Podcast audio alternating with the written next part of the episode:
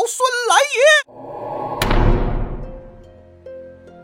在取经路上，除了师傅，我最早遇见的是小白龙。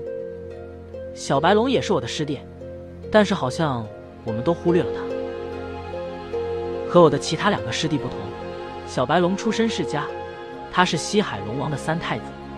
据说是因为纵火烧毁了殿上明珠，被他爹跑到玉帝那儿告了忤逆之罪。按照天条律例，小白龙要被处以极刑。还是观音姐姐求了情，免了他的死罪，让他潜在阴仇涧，等候大唐来的取经人。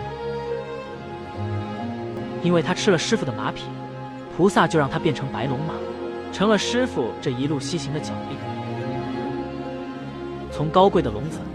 到负重跋涉的脚力，昼行夜出，日日不息，栖身阿扎的马厩，小白龙承受的心灵历练，可能比我们所有人都要深刻。他和沙师弟一样，心怀正念，一往无前，默默的负重前行。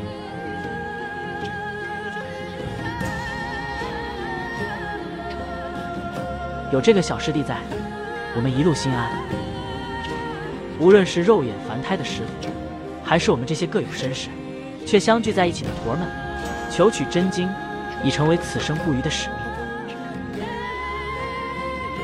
马蹄声中，一路西行，我们遇见彼此，也照见众生。